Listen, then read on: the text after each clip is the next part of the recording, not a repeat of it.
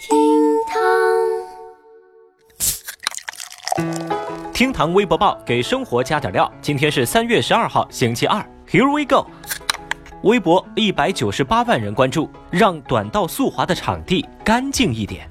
二零一九短道速滑世锦赛男子五百米 A 组决赛中，韩国选手黄大宪多次出现争议性的动作，恶意阻挡拨护目镜，包括武大靖在内的多名选手受其影响。而他呢，也是韩国短道犯规王，多次在国际大赛上上演犯规的戏码。赛后在接受采访时，武大靖几度哽咽，表示能不能让短道速滑的场地干净一点。紧接着，在男子三千米决赛的赛场上，韩国选手黄大宪在最后冲线时刻伸手将俄罗斯选手直接拦倒在地。这一次，裁判观看录像之后判罚黄大宪犯规，成绩取消。相关的话题连续登上微博热搜榜，而网友们也纷纷呼吁惩罚黄大宪，集体心疼武大靖。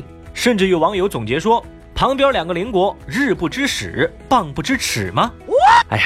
小雨也替武大靖感到委屈，但是呢，如果狗咬了你一口，咱总不能咬回去，对吧？我觉得关键啊，还是得找根打狗棒，在赛道之外立下一个规矩的好。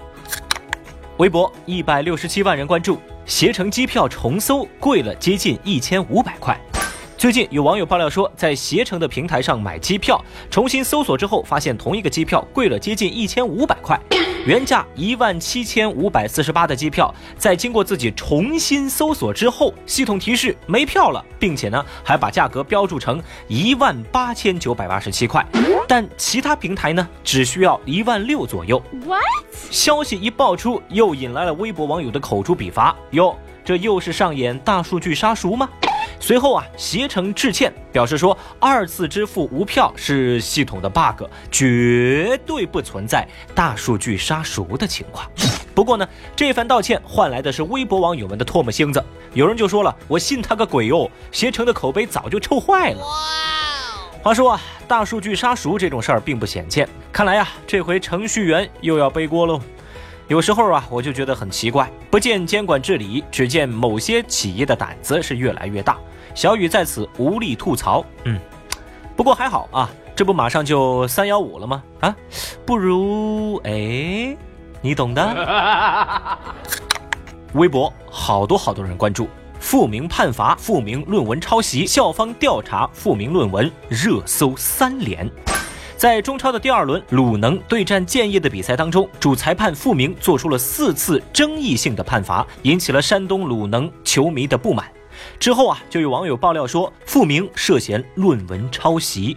这位前中超金哨亚洲杯裁判员傅明论文抄袭。网友爆料说，查重率高达百分之五十四点八四，比翟博士还高。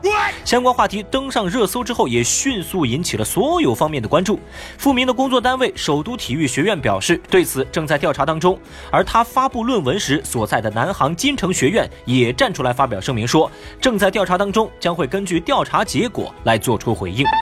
哎呦，不得不说，这届球迷真的很严格啊。不过，据我观察，近来的微博热搜榜告诉我们。这种事儿一般都经不起查，真可谓抄袭不分家，文体两开花。前有翟天临，后有傅明，瞎。我卡又能下来。微博九十二万人关注，四年不愿带硕士儿子回老家。